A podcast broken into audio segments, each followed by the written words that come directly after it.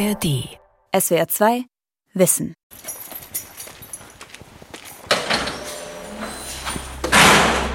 Ich bin hier wegen Einbruch und Mittäter einer Brandstiftung.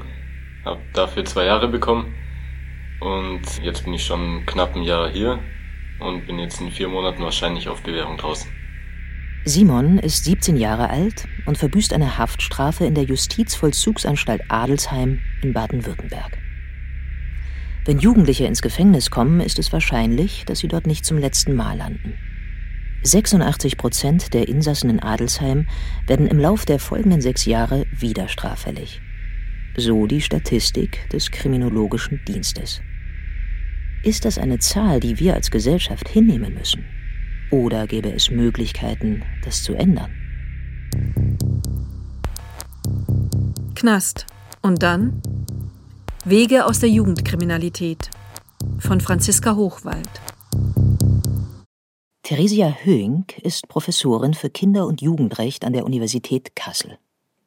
Sie gibt zunächst einmal zu bedenken, dass Jugendkriminalität ein Stück weit zum Erwachsenwerden gehört.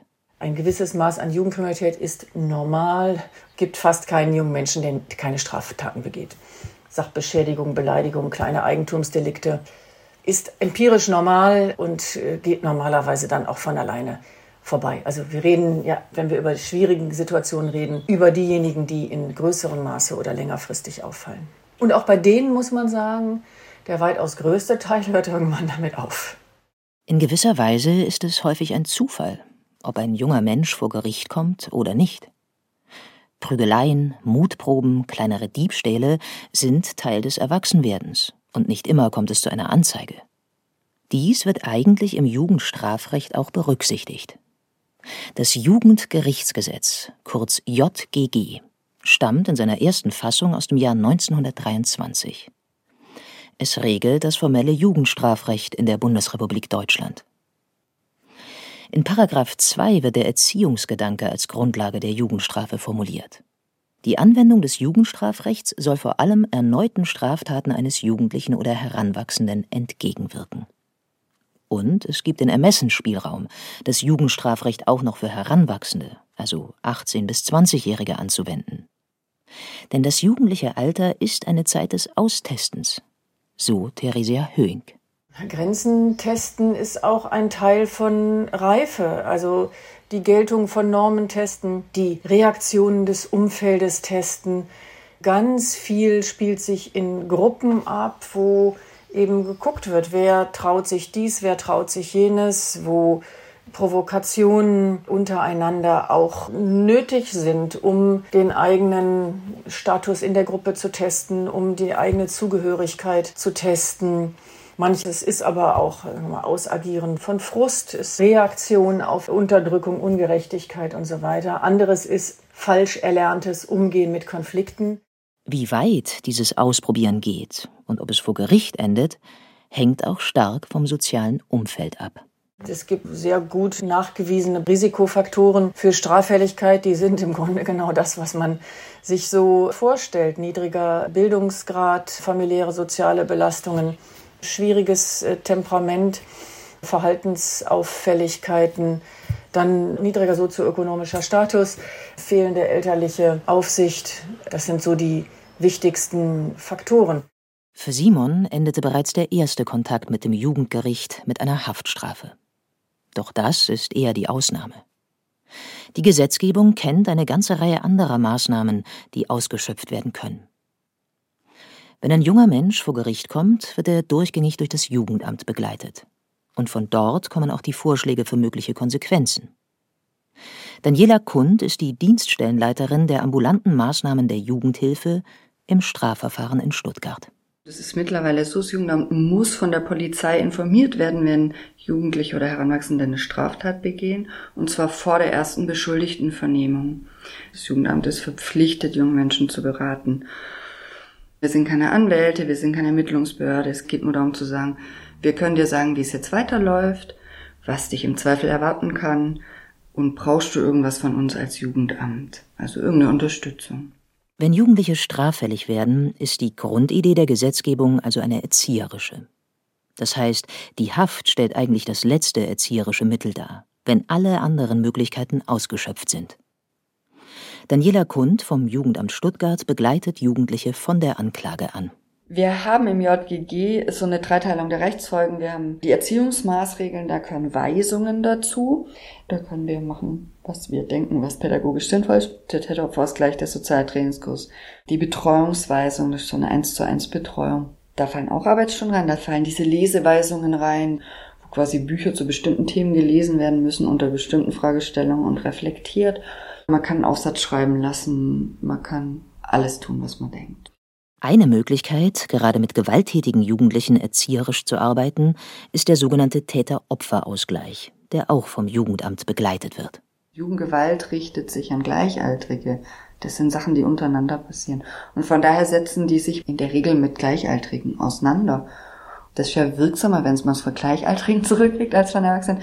Kriegen gesagt, ja, das hat's mit mir gemacht und das wünsche ich mir jetzt von dir. Aber wenn eine Bewährungsauflage verletzt wird oder die Straftat zu schwerwiegend ist, wird das Gericht solche Maßnahmen in der Regel nicht mehr anordnen. Knapp 20 Prozent der verurteilten Jugendlichen in Baden-Württemberg sitzen wie Simon wegen Eigentumsdelikten ein. Doch mehr als die Hälfte der jungen Häftlinge, die Daniela Kund begleitet, haben Gewalttaten begangen. Jugendliche sind nicht so geplante Täter. Das sind ja ganz oft Sachen, die aus dem Affekt entstehen, die aus Schlägereien haben wir relativ schnell ein versuchtes Tötungsdelikt. Wenn Messer im Spiel sind, dann ist so das, das, was wir denen immer sagen, ist, wenn du ein Messer dabei hast, du wirst es im Zweifel einsetzen, wenn du dich bedrängt fühlst. Und die Gefahr, dass jemand liegen bleibt nachher, ist so groß. 96 Prozent der jugendlichen Straftäter sind männlich. Und die Hälfte von ihnen wird wegen körperlicher Gewalt verurteilt. Eine der möglichen Erziehungsmaßnahmen jenseits der Haft ist das Anti-Aggressionstraining.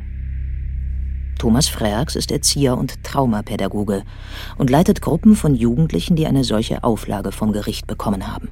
Meiner Erfahrung nach sind 90 bis 95 Prozent aller Gewaltstraftäter in meinen Trainings, mit denen ich zusammengearbeitet habe, hochgradig traumatisiert.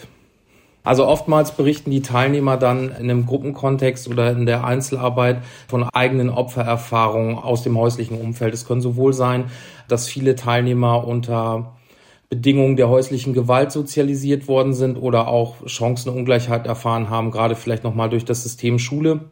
Viele dieser Jugendlichen sind Schulabbrecher. Und sie haben auch sonst oft eine lange Geschichte schwieriger zwischenmenschlicher Erfahrungen, bevor sie selbst gewalttätig werden. Dazu gehören nicht nur eigene Gewalterfahrungen, sondern auch ein Umfeld, in dem sie nicht gelernt haben, mit ihren Emotionen umzugehen. Dazu kommt, ein Aufwachsen in chaotischen Bindungsbeziehungen hat auch Einfluss auf die Entwicklung des Gehirns, so Frerks diese Sozialisation mit dem Stress, den das Kind ausgesetzt ist, hat einfach zur Folge, dass gewisse Gehirnareale sich nicht richtig entwickeln können oder sich löchrig entwickeln, wie so eine Art Schweizer Käse. Und darunter zählt auch das limbische System, was unter anderem bei uns für Empathie verantwortlich ist. Das heißt, wir arbeiten oftmals mit Jugendlichen, die auch aufgrund der Gehirnstruktur gar nicht richtig Empathie empfinden können. Dieser Zusammenhang ist in zahlreichen Studien nachgewiesen. Doch das Gehirn ist plastisch. Es kann nachreifen. Man kann Empathie üben und erlernen. Als Möglichkeit, diese Empathiefähigkeit zu entwickeln, setzt Frerks eine konfrontative Interventionsmethode ein. Das bedeutet, dass zum Beispiel Rettungssanitäter oder Notärzte in die Kurse eingeladen werden und anhand von Beispielen oder auch mit Modellen wie zum Beispiel so einem gewissen Dummy den Teilnehmern wirklich einmal erklären, was es bedeutet, auf den Schädel eines anderen Menschen einzutreten oder was es bedeutet, jemanden mit der Faust ins Gesicht zu schlagen. Vielen Jugendlichen wird da erst bewusst, wie schwerwiegend die Folgen einer Prügelei sein können und wie viel Glück sie hatten, wenn ihr Gegenüber keine bleibenden Schäden davongetragen hat. Frerks informiert die Jugendlichen darüber, was genau in ihrem Körper vorgeht, wenn das Aggressionspotenzial steigt. So können sie lernen, erste Anzeichen zu erkennen. Also, dass wir dem wirklich erklären, okay, was passiert in deinem Körper, wenn der Adrenalinpegel steigt, welche Gehirnareale setzen ein und dann siehst du nur noch rot. Darauf aufbauend entwickeln die Jugendlichen gemeinsam Ideen, die ihnen helfen sollen, beim nächsten Konflikt anders zu handeln. Dabei tritt Frerks als Moderator in den Hintergrund und unterstützt die Jugendlichen dabei, sich gegenseitig zu coachen. Diese Trainingsform des Deutschen Instituts für konfrontative Pädagogik wurde von dem Erziehungswissenschaftler und Kriminologen Professor Jens Weidner entwickelt und wissenschaftlich begleitet. Und sie weist gute Erfolgsquoten auf, so Frerks. Denn 63 Prozent werden nicht mehr deliktspezifisch rückfällig. Und wenn es doch wieder vorkommt, ist es zumeist weniger extrem. Und zwar geht es oftmals darum, dass diejenigen, die rückfällig werden, meiner Erfahrung nach dann vielleicht nicht mehr jedem zweiten sofort die Nase brechen, sondern vielleicht drei, vier Mal darüber nachdenken. Und dann kommt es nur noch quasi zu jedem fünften Opfer. Und dadurch hätte man quasi aus einem Präventionsgedanken heraus zukünftige Opfer einfach vermieden. Insgesamt ist es also eher schwierig, die Rückfallquoten allein als Maßstab für die Wirksamkeit einer Maßnahme zu verwenden. Denn in den offiziellen Statistiken wird nicht bewertet, wie die neuerliche Straftat einzuschätzen ist, ob sie eine Eskalation darstellt oder vergleichsweise harmlos oder aber nur ein Verstoß gegen bestimmte Auflagen ist. Deshalb sollten Statistiken nicht der einzige Maßstab sein, um Maßnahmen zu bewerten. Einen weiteren Weg neben dem Anti-Aggressionstraining, um Gefühle und Beziehungsfähigkeit zu trainieren, sind tiergestützte Maßnahmen, wie das Therapiekonzept Hundskerle TGT. Entwickelt wurde es von der Sozialpädagogin und Therapeutin Verena Gutwein, Expertin für justiznahe, hundegestützte Intervention. Die Hunde also gerade eben auf dieser Beziehungsebene fordern uns Menschen immer authentischer aufzutreten, weil sie einfach viel mehr noch wahrnehmen als wir. Sie merken das viel früher. Die nehmen Körpersprache viel feiner wahr, aber sie können auch praktisch Emotionen riechen. Und das zeigen sie auch sehr deutlich in ihrem Verhalten. Herr Bartel, wie ist es mit den Leckerlis? Brauchen Sie die? Soll ich die da liegen lassen? Wie wollen Sie es machen? Christine Dörr eine Teampartnerin von Verena Gutwein, stellt einem Insassen der JVA Bruchsal eine Übungsaufgabe. Wir machen mal dasselbe wie letztes Mal. Ne? Wir starten hier an dem Punkt, am besten vielleicht mit einem Sitz. Und dann dürfen Sie sie eine Runde rumführen, bis Sie wieder hier ankommen. Und dann beenden wir es nochmal mit einem Sitz und wir schauen erstmal, was passiert. Viele der Häftlinge haben Probleme damit, sich selbst gut wahrzunehmen und mit anderen angemessen in Kontakt zu treten. Die Übungen mit dem Tier sollen sie dabei unterstützen, soziale Kompetenzen zu entwickeln, die sie spätestens nach der Haftentlassung dringend brauchen werden. Geht's Ihnen und wie ist es bei der Eila? Sie haben ja jetzt beschrieben, letzte Woche war sie so ein bisschen nervös. Ja, dass Sie mal da auch drauf achten. Und Ziel wäre vielleicht, dass die Eila entspannt bleiben kann. Einverstanden? Ja. Okay. Das ist richtig Arbeit für den Hund, den Klienten und den Therapeuten. Es ist sehr komplex und anspruchsvoll. Das ist tatsächlich schwer in Worte zu fassen. Man muss es erlebt haben. Okay. Und wie war es für Sie? Was würden Sie sagen? Lief gut. Mhm. Fürs Erste. Ah, okay. Was lief gut? Äh, dass sie also ohne Probleme gelaufen ist. Also mhm. ohne sich ablenken zu lassen. Wie ist Ihnen das gelungen? Äh, ich habe jetzt versucht, entspannt zu bleiben. Ah, okay. Und was denken Sie? Die Eila? Ja, hat das gespürt. Mhm. Derzeit gibt es dieses Therapieangebot in Baden-Württemberg nur im Strafvollzug für Erwachsene. Aber gerade Jugendliche, die sich emotional noch entwickeln und Reifungsprozesse durchlaufen, könnten davon profitieren. Denn nach der Haft entscheidet sich, ob ein junger Mensch es schafft, neue Perspektiven für sich zu finden. Und das ist nicht so einfach, sagt Daniela Kund vom Jugendamt Stuttgart. Was sollen wir tun? Also wir können nicht einen Freundeskreis verändern. Und die kommen zurück in ein Umfeld, das im Zweifel sich nicht weiterentwickelt hat. Und dann müssen sie es schaffen, irgendwie sich abzugrenzen oder nicht. Und ich glaube, der Trick muss sein, sie ziemlich gut nach der Entlassung zu begleiten. Da fehlen aber oft die Kapazitäten. Ein Ansatz, der hier helfen könnte, ist ein sogenanntes Mentorenprogramm wie es der Berliner Verein Tatort Zukunft anbietet. Es heißt Credible Messenger und die Jugendlichen bekommen dort einen geschulten Mentor an die Seite gestellt, wenn sie aus der Haft entlassen werden. Jana Lanio ist Psychologin und Geschäftsführerin des Vereins. Wir führen das jetzt durch seit Januar 2022 und haben aktuell drei MentorInnen geschult. Das heißt, wir haben die über drei Monate ähm, zu den relevanten Themen aus den Bereichen Psychologie, soziale Arbeit und auch äh, Kriminologie geschult. Und die arbeiten dann mit straffällig gewordenen Jugendlichen zusammen, die wir zum Beispiel über unser Netzwerk erreichen. Die Mentoren haben selbst früher Hafterfahrungen gemacht. Sie wissen genau, wie es ist, wenn man in Schwierigkeiten gerät. Und noch wichtiger, sie wissen auch, dass man den Weg zurück in ein legales Leben schaffen kann. Ganz wichtig ist hier natürlich der Beziehungsaufbau. Und das gelingt hier eben besonders gut, weil die MentorInnen ähnliche lebensweltliche Erfahrungen teilen wie die Jugendlichen. Die vom Staat eingesetzten Sozialarbeitenden haben dann doch häufig ganz andere Biografien als die Jugendlichen. Die Abschreckungswirkung langjähriger Haftstrafen für Jugendliche ist in der Kriminalitätsforschung umstritten. Für die Opfer und auch für die Bevölkerung ist aber auch der Gedanke wichtig, dass es eine Sühne geben muss, wenn man andere schwer schädigt. Und doch zeigt sich im internationalen Vergleich, längere Haftstrafen für Jugendliche führen nicht zu vergleichsweise niedrigeren Kriminalitätsraten im jeweiligen Land.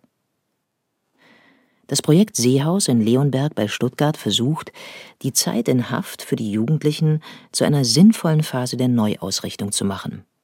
Die Leiterin Ursula Abrell erläutert, wir führen als freier Träger Strafvollzug in freien Formen durch. Wir haben keine Mauer und keine Gitter, also wir haben ein offenes Gelände und sind trotzdem aber eine geschlossene Einrichtung. Die jungen Männer, die hier ihre Strafhaft verbüßen, dürfen das Gelände nicht ohne ausdrückliche Genehmigung verlassen.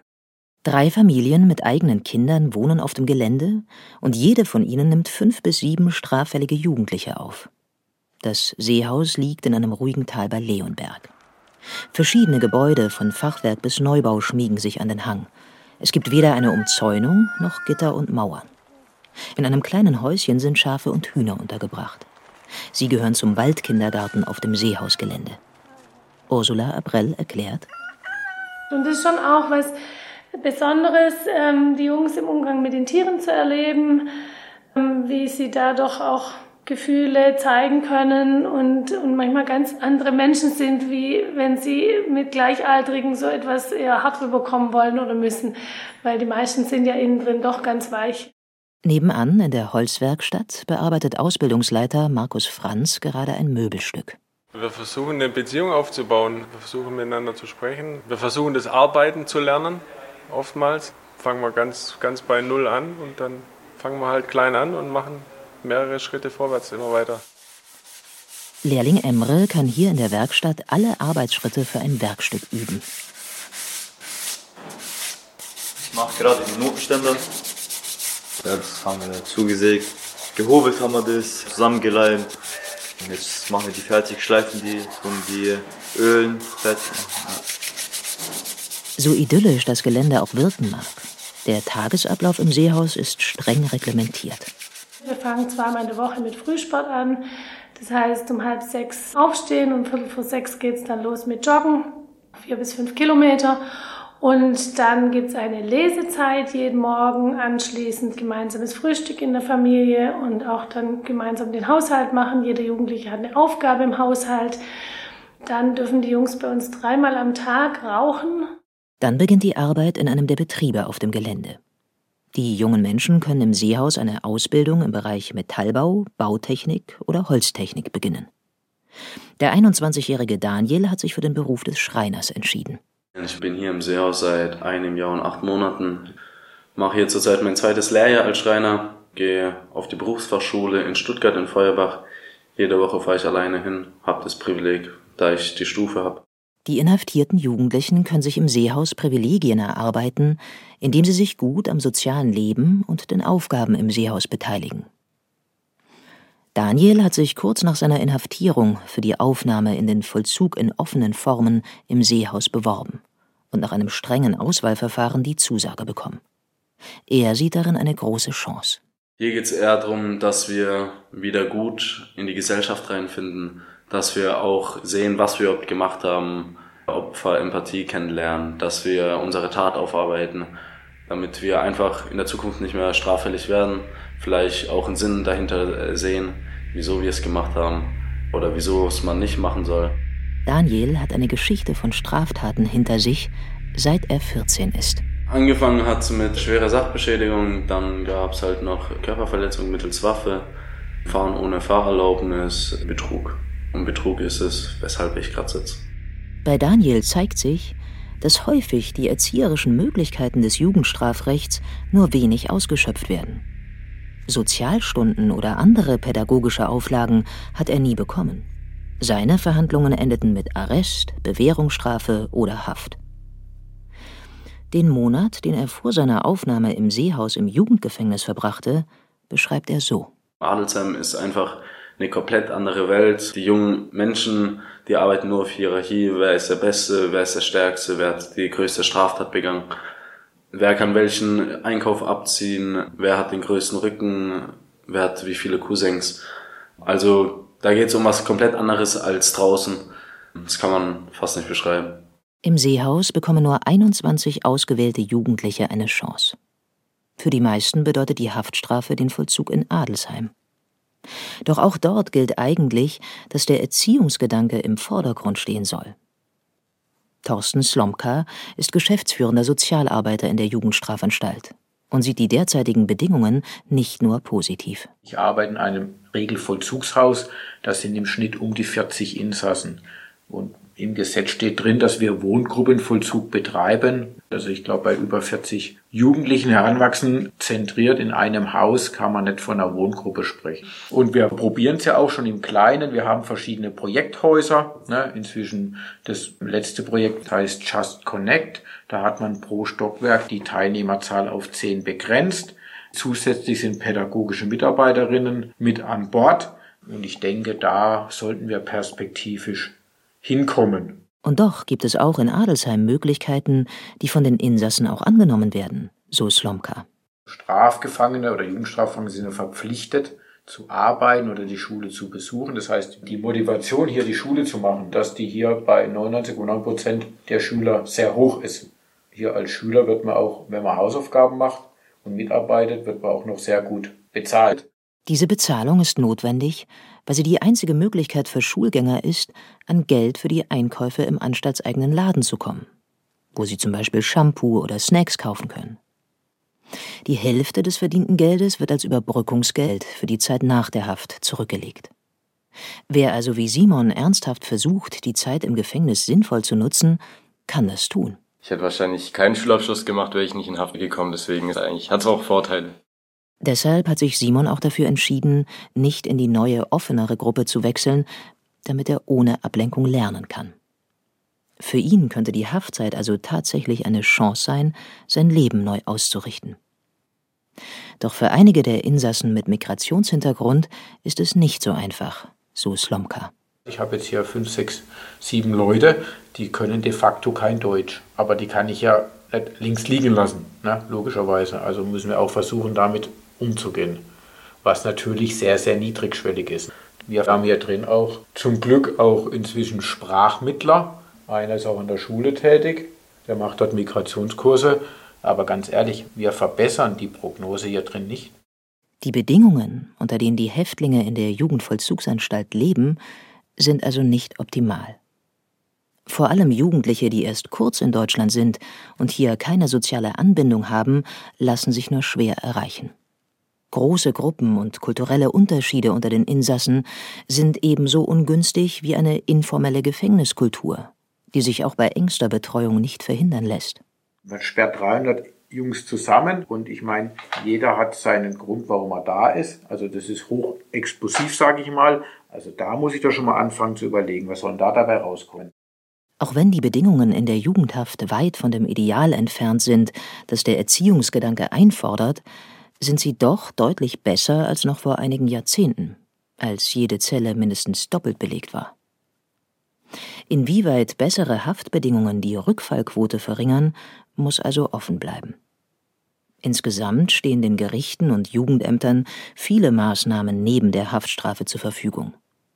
Daniela Kund vom Jugendamt Stuttgart gibt zu bedenken, dass das Problem weit früher entsteht.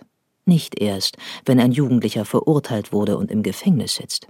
80 Prozent sind Jungs, die zum Beispiel in der Schule nicht gut zurechtkommen. Das heißt, die haben nicht so viel zu tun über den Tag, die haben aber auch nichts, wo sie mal eine positive Rückmeldung kriegen. Und wo kriegen sie Selbstwirksamkeit, positive Rückmeldung aus der Peer Group, aus den Straftaten, wenn die anderen sagen, boah, du bist ein cooler Typ, weil du vercheckst die Drogen und steigst in Häuser ein und alle haben Angst vor dir.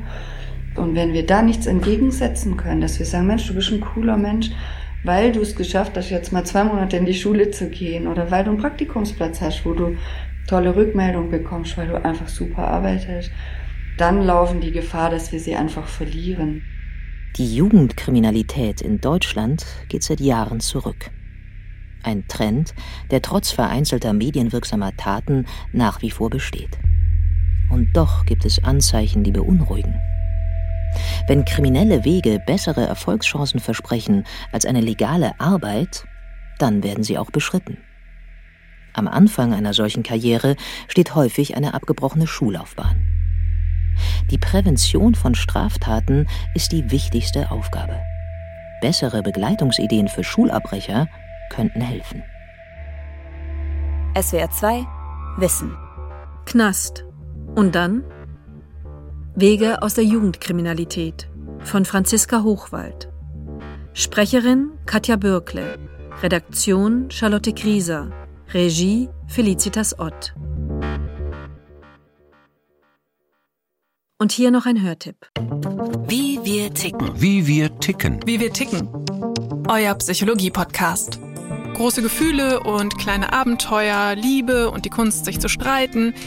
Wie kann Versöhnung gelingen? Was macht Frauenfreundschaften aus? Was hilft gegen das ewige Aufschieben? Solche Fragen beantwortet der Psychologie-Podcast der beiden Podcast-Champions Radio Wissen und SWR2 Wissen. Lebensnah und wissenschaftlich fundiert nimmt euch unser Podcast Wie wir ticken mit in die Welt der Psychologie. Wir fragen, wie Gefühle, Gedanken und Verhaltensweisen entstehen und warum. Wir reden über Sehnsüchte und Süchte, wir klären auf über psychische Erkrankungen, gehen zurück in die Kindheit und wir sagen, wie ihr euch und andere besser verstehen könnt. Wie wir ticken, euer Psychologie-Podcast von Radiowissen und SWR2 Wissen. Alle Folgen findet ihr in der ARD Audiothek. SWR 2 Wissen. Alle Folgen in der ARD Audiothek. Manuskripte und weitere Informationen unter swr2wissen.de.